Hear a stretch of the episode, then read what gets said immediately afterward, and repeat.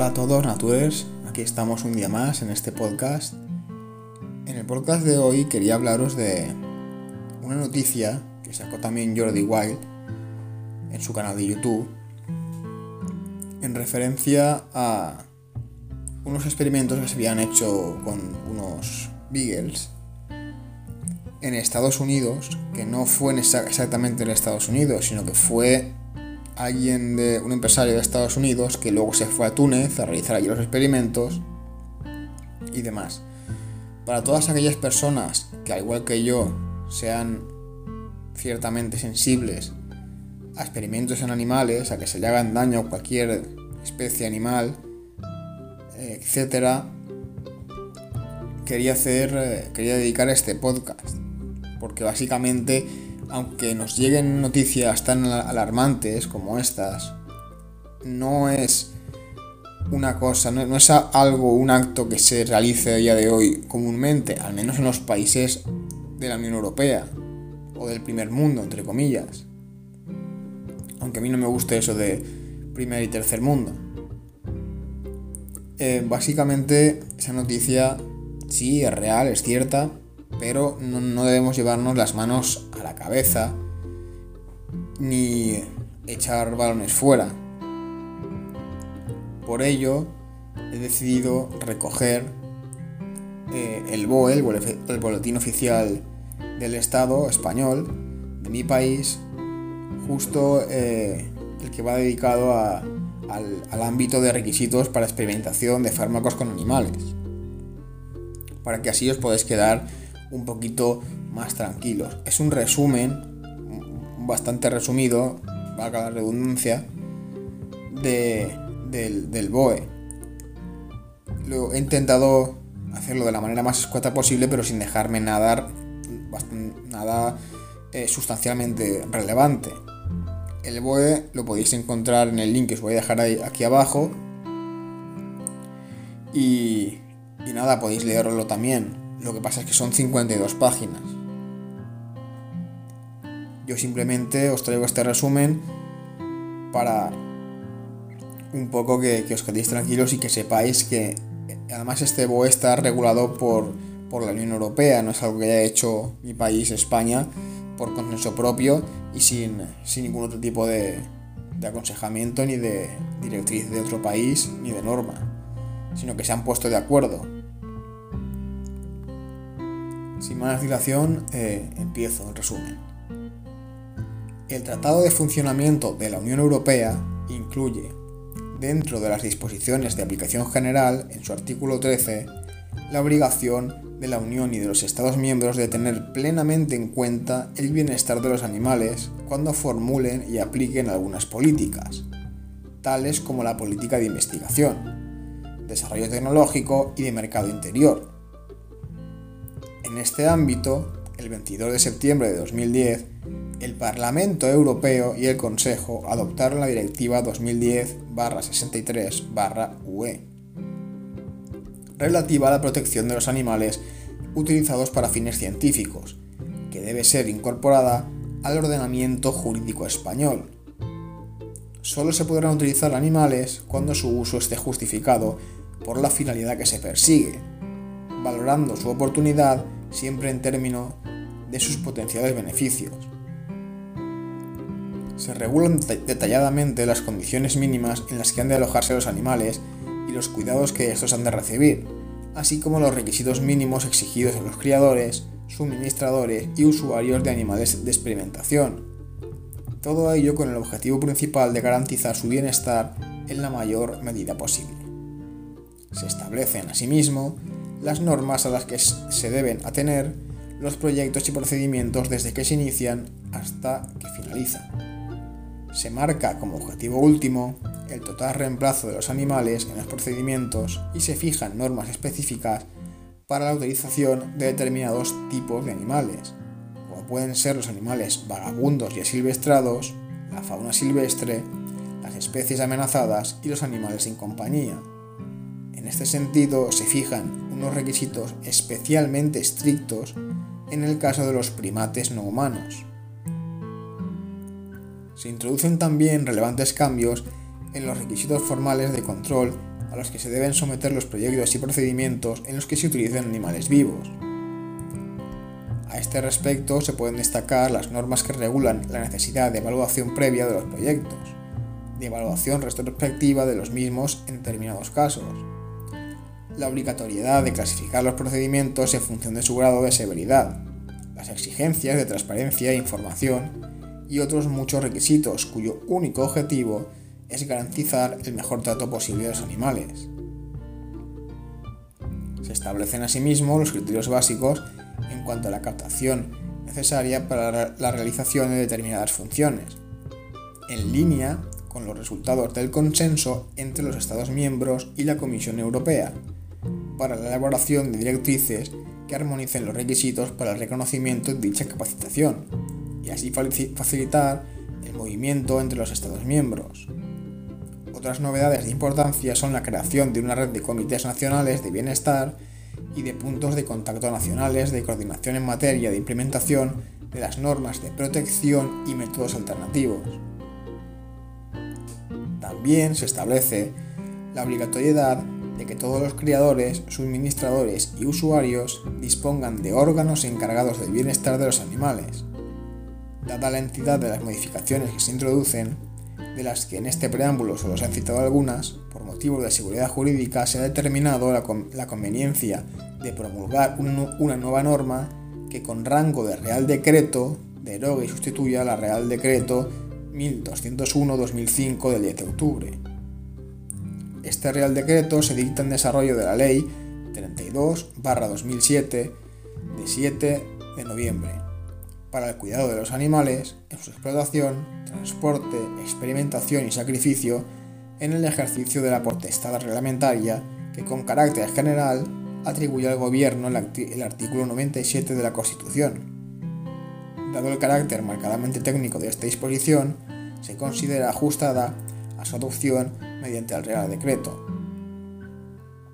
Básicamente lo que acabo de leer ahora es un pequeño resumen introductorio de lo que dice el BOE, que se ha sustituido esta ley, se ha ido mejorando con respecto al tiempo, conforme ha pasado el tiempo, perdón, y con respecto a, las nuevas, a la nueva sociedad que tenemos hoy día. Poco a poco se va mejorando en la, gente que cría los animales para posteriormente eh, venderlos o usarlos en estudios científicos está mucho más regulado, hay muchos más requisitos a los criadores y suministradores de, animales para experimentar. Hay mucho más requisitos para que la gente no pueda vender sus mascotas para experimentar, ni tampoco coger una mascota que no tenga hogar y experimentar con ella. Eso ya no se puede hacer prácticamente, aunque lo veremos después. Hay muchos más requisitos eh, en cuanto a las, los estudios previos antes de que se pruebe en animales, hay muchos más requisitos en, todo y básicamente lo que dice eh, esta introducción es eso y se ha ido derogando un decreto o una ley por otro con la eh, colaboración del Consejo y de, de la Unión Europea. Capítulo 1. Disposiciones generales. Artículo 1. Objeto y finalidad. Primero, el objeto.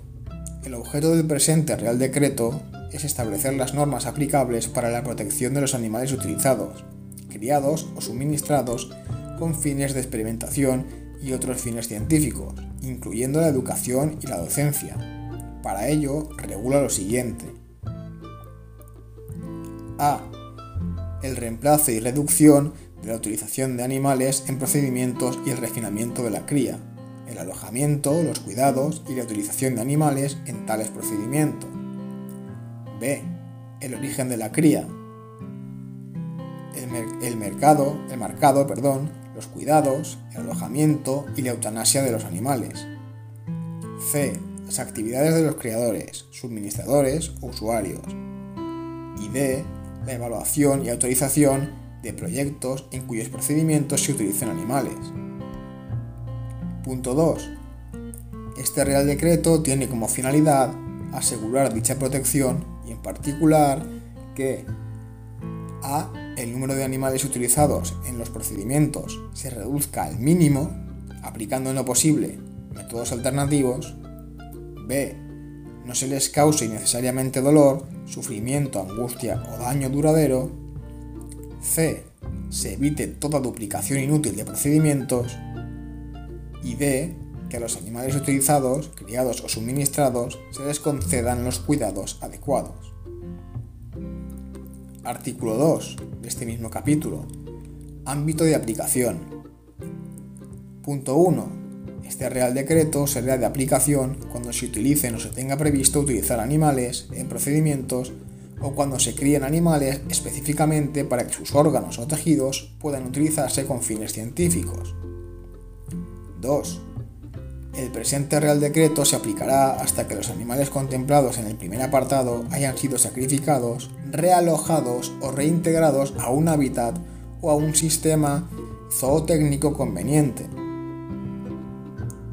Punto 3. Se entenderán incluidos dentro del ámbito del presente Real Decreto todos los animales utilizados en los procedimientos, aunque se haya conseguido la eliminación del dolor, sufrimiento, angustia o daño duradero mediante el empleo satisfactorio de analgesia, anestesia u otros métodos. Punto 4.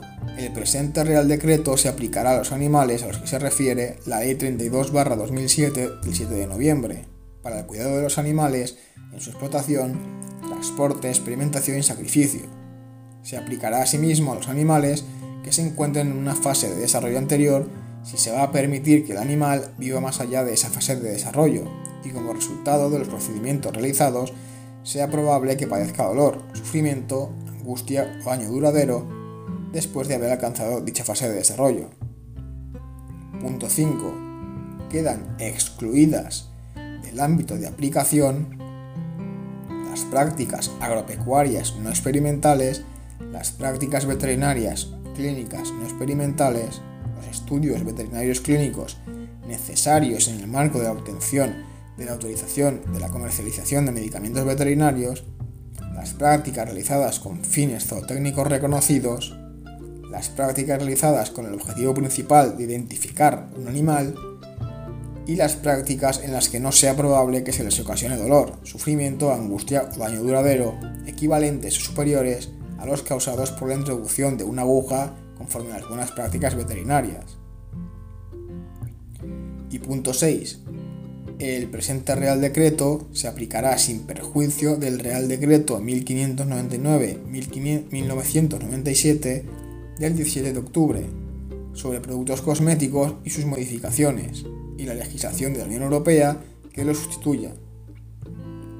Bien, como podéis ver, básicamente lo que acabo de nombrar en todo el capítulo 1 es está relacionado con el dolor que se le podría ocasionar al animal desde que se le cría porque es necesario tener las condiciones autorizadas por el ministerio que a su vez las autoriza está autorizada por la Unión Europea desde que se les cría hasta que se, les transporta eh, la zona tiene que ser adecuada, tiene que recibir los tratamientos adecuados por el, por veterinario también, la alimentación adecuada, tienen que ser trasladados adecuadamente también, tienen que ser evaluados, los proyectos también que se vayan a que vayan donde vayan a utilizar animales, ya los proyectos tienen que estar evaluados y autorizados.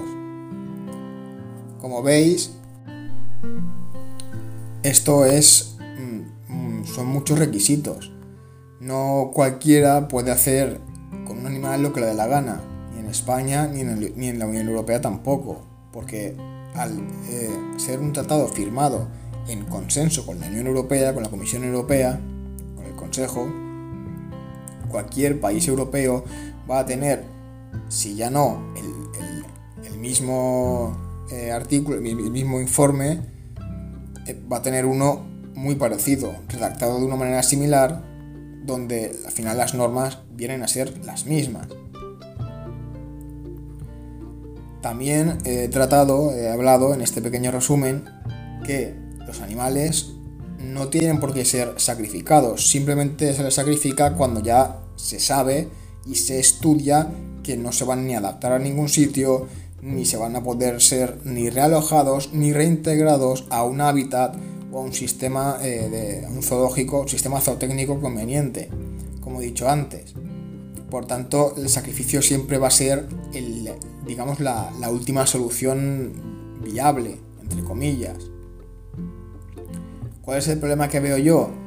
Pues las exclusiones que he nombrado al final eh, de este capítulo, prácticamente. Algunas de ellas, como por ejemplo que en los estudios cosméticos, las prácticas eh, cosméticas tienen totalmente otro, otro reglamento. Y es un reglamento de, de 1599 hasta 1997, del 17 de octubre. Es un decreto aparte eso para mí sí que es realmente importante y sí que me hace que enerve mi sangre, porque, de acuerdo, en animales, después de tras estudiar o intentar investigar durante años, yo no conozco una solución alternativa a la investigación en animales. Muchos dirán en humanos, pero es que no hay tantos humanos que se presten a todo lo que están probando en ellos. Si bien es cierto que hay muchos medicamentos de farmacéuticas que no, no haría falta ni probarlos, porque, simple, porque ya existen alternativas. Es decir, si ya está el ibuprofeno y el paracetamol y tal, no hace falta sacar más, más medicamentos con, la misma función, y menos probarlos en animales. Eso ya a mi juicio personal, a mi juicio personal, y menos teniendo todo este conocimiento que, que, que tenemos que aún nos queda muchísimo, acerca de las plantas medicinales. Para mí es absurdo y, que me prueben el, siguiente nolotil, el nolotil 2.0, una farmacéutica para ver si es más potente que las rivales y sacar con ello una pasta, dejando así a, animales posiblemente pues, en estado de salud mm, no mejor de lo que estaban, a mí me parece un perjuicio total y un sinsentido. Bueno, tiene sentido, sentido para ellas, para las farmacéuticas que quieren ganar un montón de pasta probando esto en animales. Pero vamos, a mí personalmente ni en animales ni en humanos tampoco. Me parece un despropósito. Las dos cosas, ni animales ni humanos. Porque, sinceramente, no hace, hace falta para la evolución un nolotil 2.0 para que estemos mejor. Porque no es la cura del cáncer. No, no hace falta, ¿verdad? ¿Hace falta, por el mismo motivo, yo que sé, una nueva crema anticelulítica? No, no hace falta ni siquiera ni la vieja. Porque eso es estética. Ni hace falta que saquen más medicamentos con el mismo efecto, porque eso ya es práctica en animales y en humanos, por, por dinero. No hay utilidad. Ya tenemos esa utilidad. Ya nos la dan otros medicamentos. Ya nos la da el mundo natural no hace falta que sigáis haciendo esto con animales por dinero. Obviamente, el dinero mueve el dinero y al final, bueno, ponen estas reglas que están bien, a mí me parecen bien, sinceramente, me parecen geniales y estupendas, pero, oye, mm, si ya hay mil paracetamoles, hay mil ibuprofenos, dejad de dar el coñazo, por favor, y no, no probéis ni en animales ni en humanos lo que mm, unos efectos una, medicación que, que te cura de ciertos síntomas para la cual además ya tenemos como 300.000 medicamentos iguales. Esa es mi opinión personal. No quiero con esto influir en nadie, pero es mi opinión personal. Y luego, por supuesto, está la otra parte, la de la cosmética. Por el mismo motivo que he dicho que no es necesario no veo necesario. El hecho de que se prueben medicamentos como el Nolotil 2.0, por nombrar uno, o 10.0 con animales, porque ya tenemos un Nolotil o ya tenemos un ibuprofeno, con más motivo digo y pienso y siento que no hace falta, pero vamos, ni de coña, que, se, que por estética, por pura estética, se coja a un animal, ni a un humano, ni a nadie, ni, a una planta, ni a un ser vivo, y se le haga pasar por lo que están pasando esos animales para que tú estés guapa o tú estés guapo. Pues mira, cultívate por dentro porque el, el ser bello o bella siempre va de pecho para adentro, no de pecho para afuera. Si tú tienes traumas, págate tú un psicólogo. Págate el psicólogo. Que no paguen los animales el sustituto de ese psicólogo, que es tus cremas anticelulíticas, tus aceites para no sé qué, porque no tengo ni idea de, qué es el, del mundo de la cosmética, eh, no tienen por qué pagar tus animales tus inseguridades. Y los humanos tampoco, aunque sean voluntarios. No tienen por qué pagar eso. A unos humanos, si son voluntarios, mira, mmm, la libertad de cada uno es la libertad de cada uno. Me gusta mucho la naturaleza y me gusta justamente una de las bases es por la libertad. Si un humano, también habría que ver hasta qué punto es libre ese humano, esa persona humana. Porque si está en un país donde no tiene trabajo, donde no tiene ayuda de la familia, donde pasa hambre, hasta qué punto es libre, donde no te dejan emprender, no te dejan montar un negocio, o no puedes ni salir de casa, hasta qué punto ese ser humano es libre. Que esa es un poco mi reflexión. No creo que sea libre del todo ese humano, esa persona, no para mí. Por lo tanto, bueno, eso daría para otro debate, ciertamente. Pero aun por, por lo menos, el humano ha dicho, ok, por lo que sea, quiero ese dinero, estoy dispuesto. Y además se puede retractar. En muchas ocasiones, en otras no. Pero aunque la denuncien después, se puede ir. El animal no. Y que pase esto, para que una chica o un chico esté más guapa o más guapete, a mí me parece, vamos, anormal. Es algo anormal, es surrealista menos en el, siglo en el que estamos, para mí es surrealista. Bueno, ningún siglo, es que es surrealista. Es que es surrealista, lo mires por donde lo mires. Y ahí es donde veo yo el gran fallo. El gran fallo de todo esto. Pero también tengo que decir que en, en, en experimentos que nos van a ayudar, por ejemplo, o nos pueden ayudar a encontrar la cura del cáncer, o de ciertos tipos de cánceres, o de ciertos tipos de oye, lo siento, pero como no conozco, quizá por mi ignorancia, ¿eh?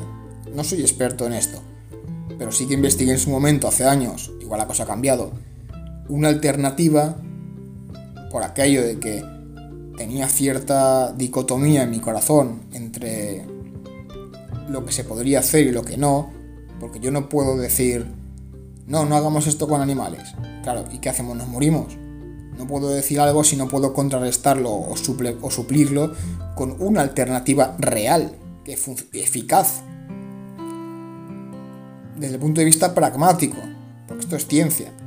Por lo tanto, mm, el que compra un cosmético para sentirse guapo, sí que hay una alternativa real. Comparte un psicólogo. Compártelo. O sea, comparte sesiones en el psicólogo.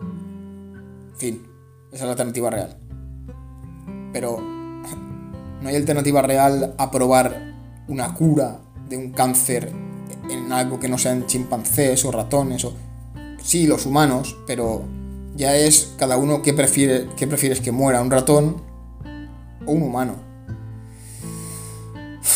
Bueno esto es lo de siempre. Si los animales hubiesen evolucionado más que nosotros pues seríamos nosotros los que moriríamos. Al ser los entre comillas, más evolucionados nosotros, pues son otros mamíferos los que mueren en lugar de nosotros. No lo sé, es el... No está bien, no es ético, pero yo, al no ver alternativas, sí que debo decir que sí que es necesario. En cosas, en enfermedades jodidas, que parece que no tienen solución, y después de haber pasado por todas estas pautas. Trátalos bien, no hace falta, eh, si uno ves que no sirve por lo que sea, porque ya tiene otro padecimiento, no sigas con él, realójalo, etcétera, etcétera, etcétera. Entonces, claro, Y aún me falta el capítulo 2 del resumen, porque me, he enrollado un poco, disculpad. Me falta eh, contaros el capítulo 2 del resumen y, y un poco más. Pero siguiendo estas pautas, yo lo veo no ético, no moral, sí necesario. Para mí. Y ojalá que alguien invente algún día, o invente, o idee, o, lo que sea, con tecnología o como sea, no puedo ni imaginármelo, una alternativa que se le haga daño a un animal, aunque sea, ni a uno, para que no se le haga daño jamás a, un solo animal del planeta. Ojalá. Pero de momento, al yo ser un ignorante en la materia y al no conocer a ningún científico, ningún técnico, ningún nadie que me haya planteado una alternativa real, que, yo sepa, no queda otra que seguir haciendo lo que se está haciendo. Eso sí, con la salvedad de lo que acabo de nombrar anteriormente, lo que acabo de decir. Solamente enfermedades graves, que es lo que falta poner ahí, porque las farmacéuticas son un negocio y no interesa. Interesa sacar mil, mil ibuprofenos, mil mm, mil, em, yo qué sé, mil cosas. Es donde está el dinero. Pero bueno, yo soy de los que piensan que el dinero no es todo en la vida. Y menos si prostituyes tu moral. Eso ya cada uno es libre y puede hacer lo que, lo que quiera. Pero eso ya no lo veo justificable. En ciertas enfermedades que nos putean a la humanidad, sí. En medicamentos que ya tenemos que, está permitido a día de hoy y con este informe en la mano, en la pantalla, seguir experimentando con animales? No. En cosmética natural, ni de coña. Ni de coña. O sea, en cosmética natural no, perdón. En cosmética eh, química, en investigación para cosméticos, no, ni de coña. Ya, ya os lo digo yo, ni de coña. Me cierro en banda. Ni uno, en ningún país. Jamás, nunca. Bueno, continúo con el capítulo 2. Después de este no tan breve inciso. Capítulo 2. Principios y condiciones generales. Artículo 4. Principio de reemplazo, reducción y refinamiento. Punto 1. Se utilizarán siempre que sea posible en lugar de un procedimiento, métodos o estrategias de ensayo científicamente satisfactorios que no conlleven la utilización de animales vivos. Es decir, antes de probarlo con animales vivos, tienes que intentarlo con todo lo que exista, básicamente. Con todo, eh, con cualquier método que exista, cualquier estrategia, cualquier procedimiento, debes intentarlo antes con todos los que sirvan y luego animales vivos. Como última opción, como último recurso. Punto número 2 el número de animales utilizados se reducirá al mínimo siempre que ello no comprometa los objetivos del proyecto. Bueno, yo creo que este punto es fácil. No puedes coger a 200 chimpancés y probarlos con todos cuando lo puedes demostrar lo mismo con 25. Que también se hacía mucho. Se cogía a un montón de animales, de ratones y demás, porque algunos se te morían también en el trayecto. Esto hace 15 años. O 20 y daba igual, porque como habías capturado 200, si, te, se te morían 50, si te quedan 150, ¿sabes? No pasa nada. Punto 3. Las actividades relacionadas con la cría, el, alojamiento y los cuidados, así como los métodos utilizados en procedimientos, se refinarán tanto como sea posible para eliminar o reducir al mínimo cualquier posible dolor, sufrimiento, angustia o daño duradero a los animales. Lo que he dicho antes, alguien que críe con este fin tiene que ser responsable de, la cría, del veterinario, de los cuidados, del alojamiento, un sitio seguro, pero a la par confortable y extenso, según el animal que estés criando, etc. Punto 4. En lo relativo a la elección de los métodos, el principio de reemplazo, reducción y refinamiento se aplicará conforme a lo dispuesto en el artículo 24 cuando de esta elección resulte un procedimiento, ésta se realizará conforme a lo establecido en el artículo 25. Bueno, esto viene a ser lo que os he dicho antes. hace inciso a varios artículos que creo que no he, no he nombrado, uno de ellos no he nombrado, que básicamente es parecido al punto 1. Punto 5.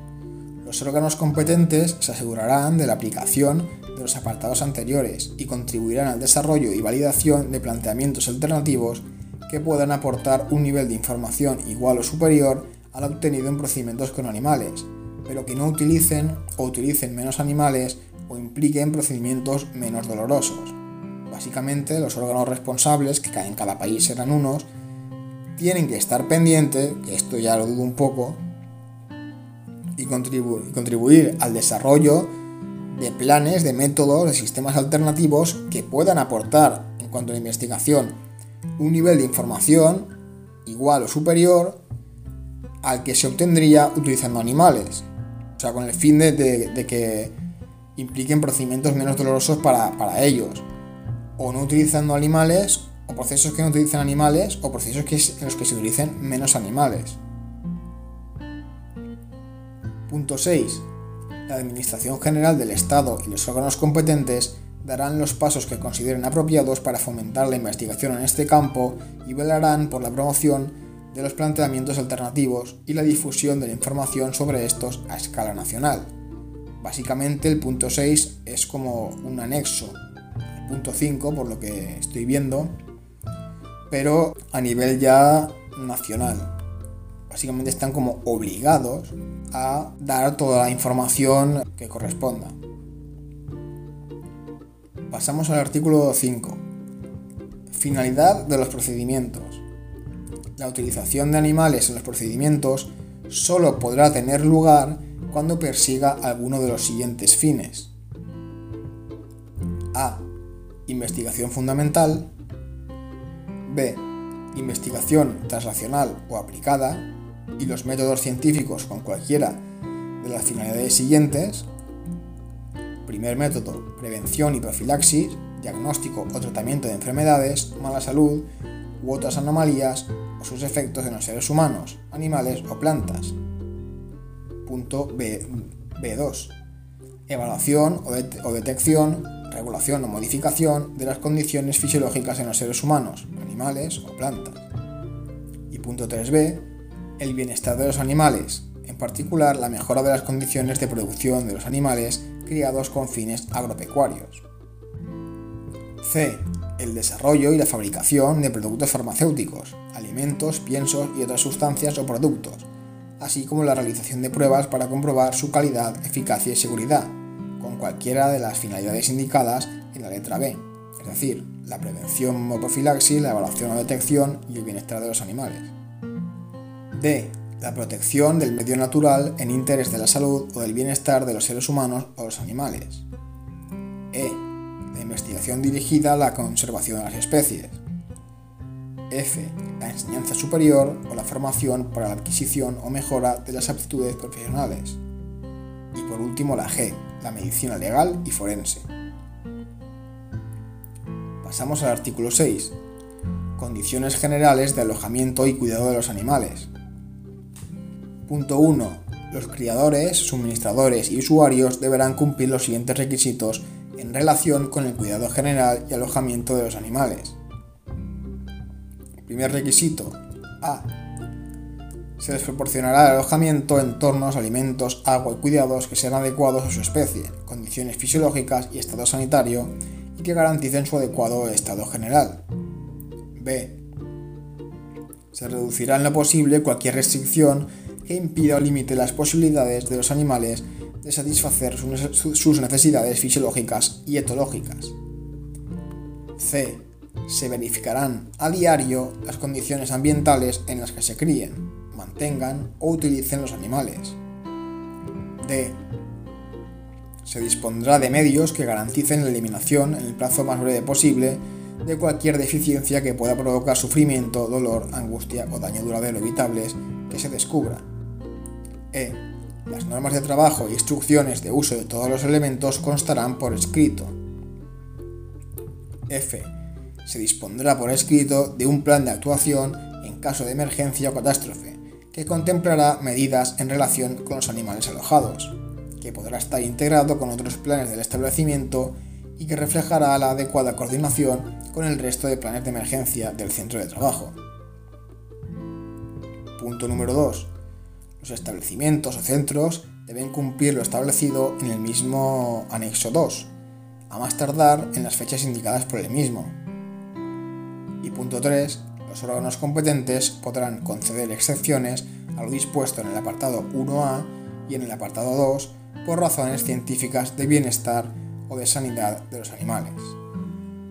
De todo lo que he dicho, lo que he leído del capítulo 2, en especial de este, este último artículo, artículo 6, condiciones de alojamiento y cuidado de los animales, veo un, pequeño problema solamente, que es justo en el último, último, último punto, el punto 3 que os acabo de leer, cuando pone los órganos competentes podrán conceder excepciones a lo dispuesto en el apartado 1A.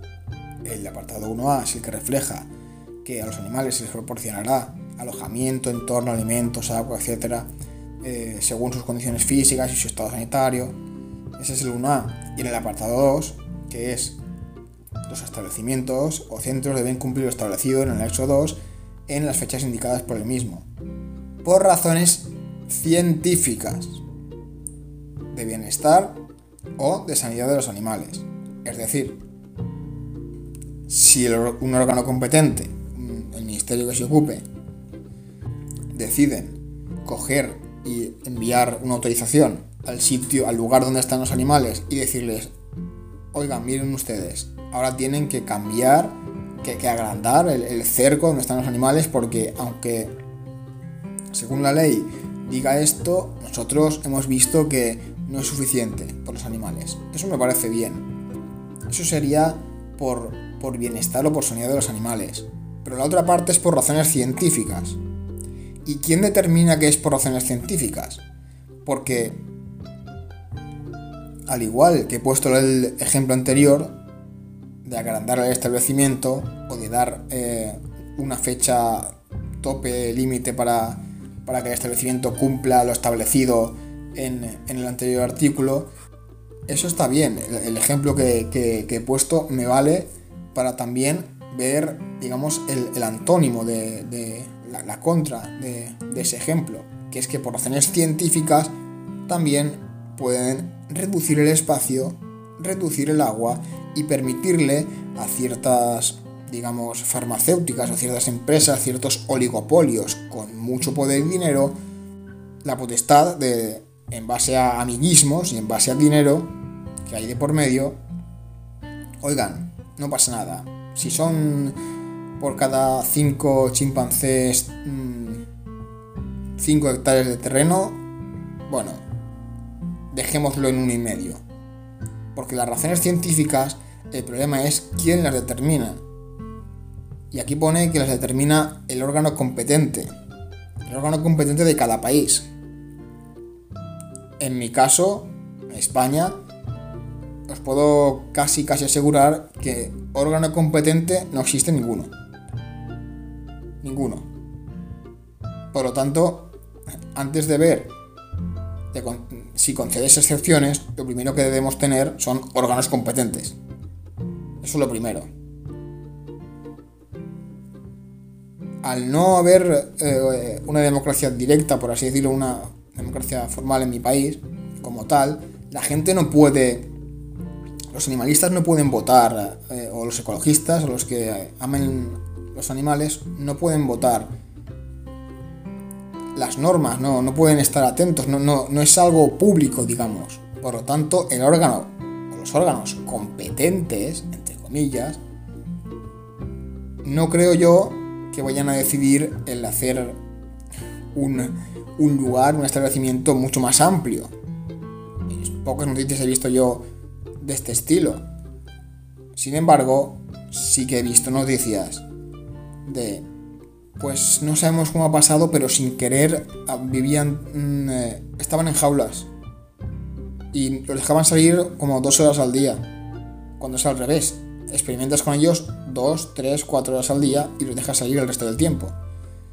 Claro, el hecho de que quien, quienes concedan las excepciones sean órganos competentes que ni siquiera aquí te aclara cuáles son, a mí me preocupa. A mí es lo que más me preocupa de todo lo que he leído.